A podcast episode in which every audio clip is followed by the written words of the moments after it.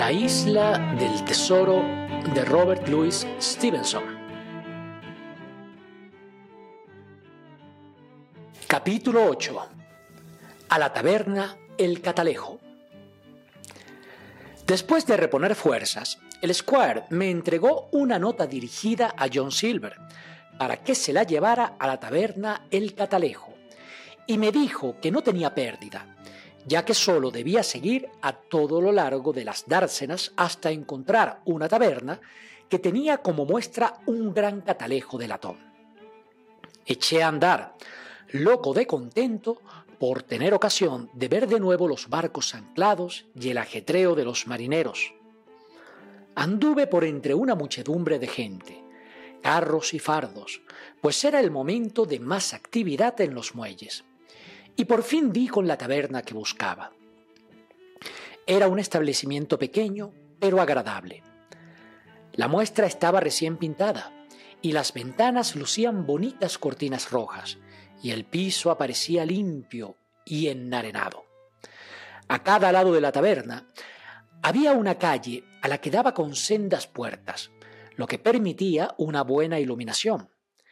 El local era de techo bajo y estaba cuajado de humo de tabaco. Los parroquianos eran casi todos gente de mar y hablaban con tales voces que me detuve en la entrada, temeroso de pasar. Mientras estaba allí, un hombre salió de una habitación lateral y en cuanto lo vi, estuve seguro de que se trataba del propio John el Largo. Su pierna izquierda estaba amputada casi por la cadera y bajo el brazo sujetaba una muleta que movía a las mil maravillas, saltando de aquí para allá como un pájaro. Era muy alto y daba impresión de gran fortaleza. Su cara parecía un jamón y, a pesar de su palidez y cierta fealdad, desprendía un extraño aire agradable. Estaba, según pude ver, del mejor humor, pues no dejaba de silbar mientras iba de una mesa a otra hablando jovialmente con los parroquianos o dando palmadas en la espalda a los más favorecidos.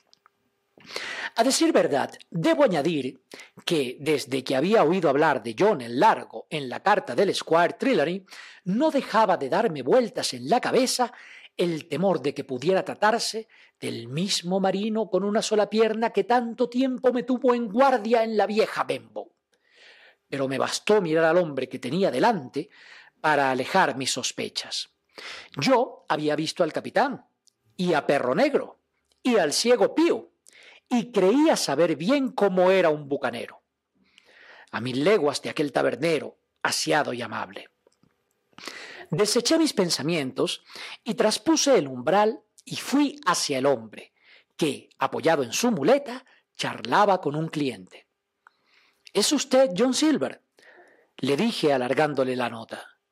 Sí, hijo, contestó. Así me llamo. ¿Quién eres tú?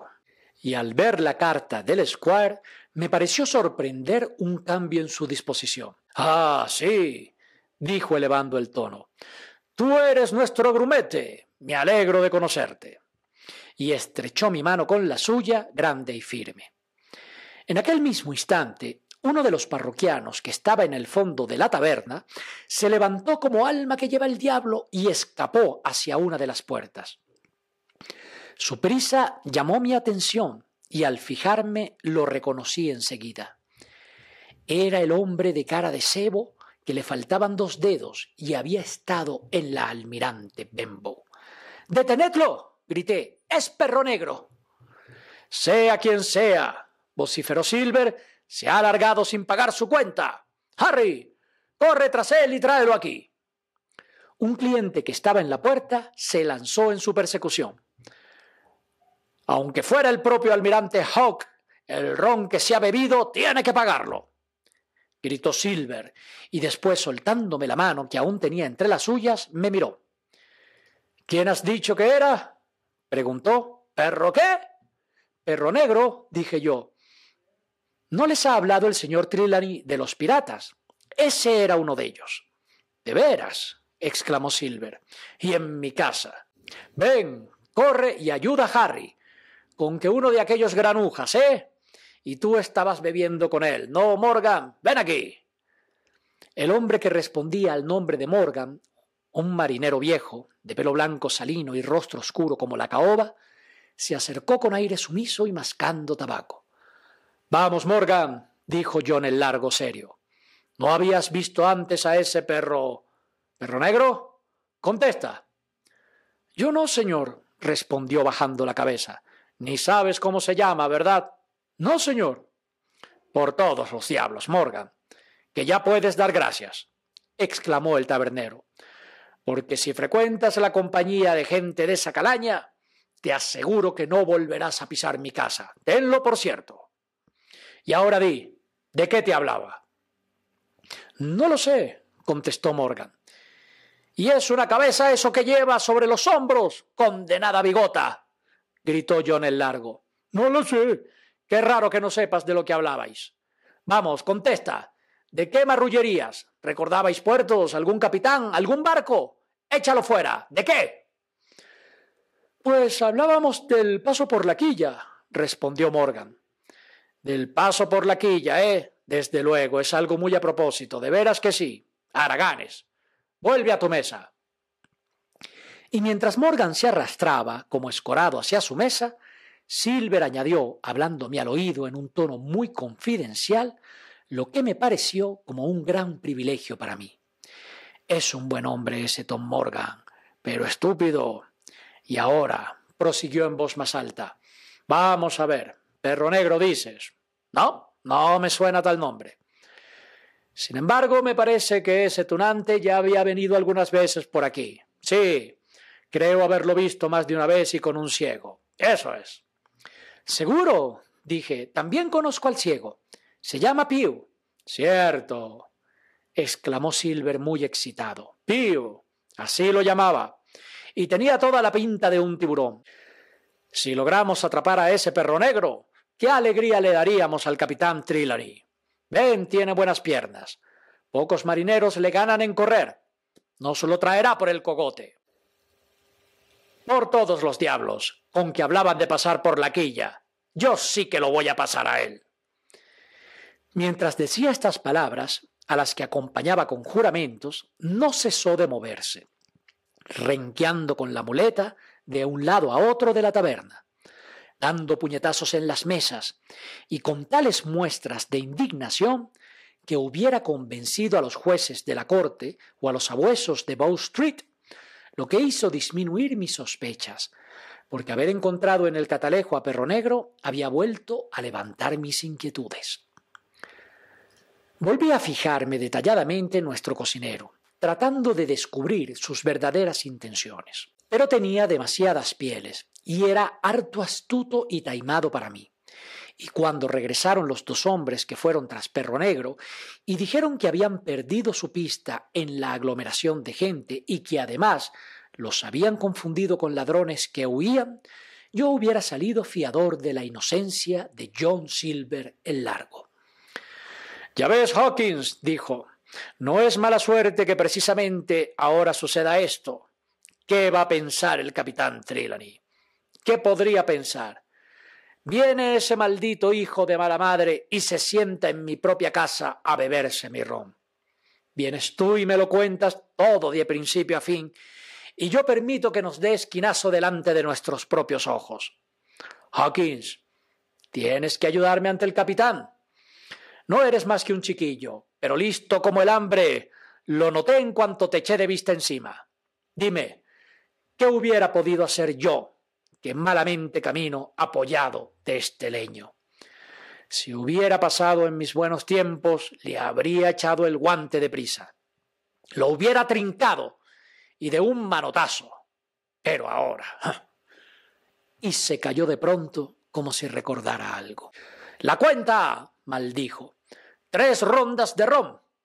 Que me ahorquen si no me había olvidado la deuda.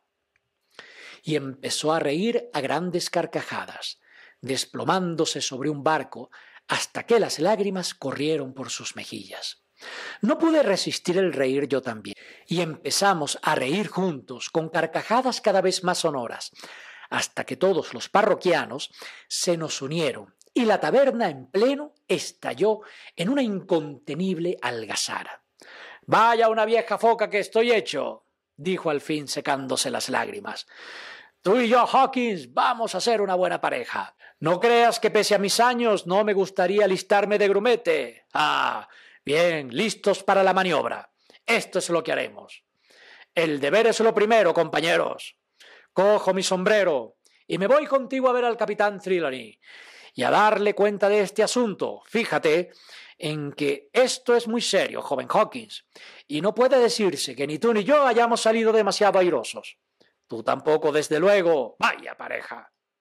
Y por Satanás, que además me he quedado sin cobrar las tres rondas. Y volvió a reírse de tan buena gana que de nuevo me arrastró en su regocijo.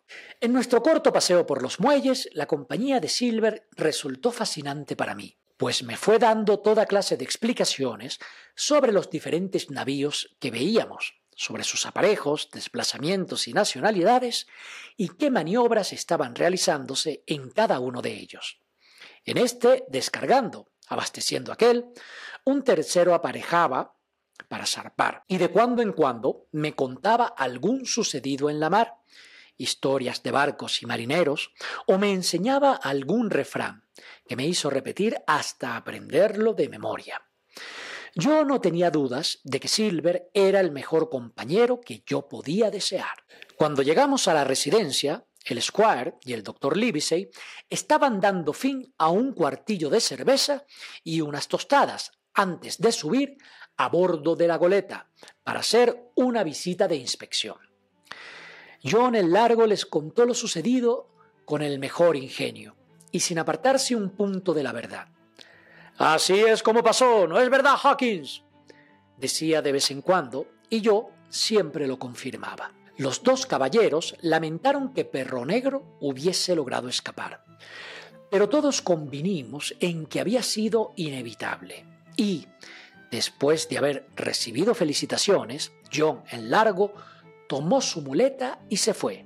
Toda la tripulación a bordo esta tarde a las cuatro, le gritó el squire cuando ya se alejaba.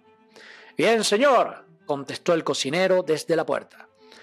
Trelawney, dijo el doctor Livesey, he de confesaros que aunque no suelo tener mucha fe en vuestros descubrimientos, me parece que John Silver es un acierto.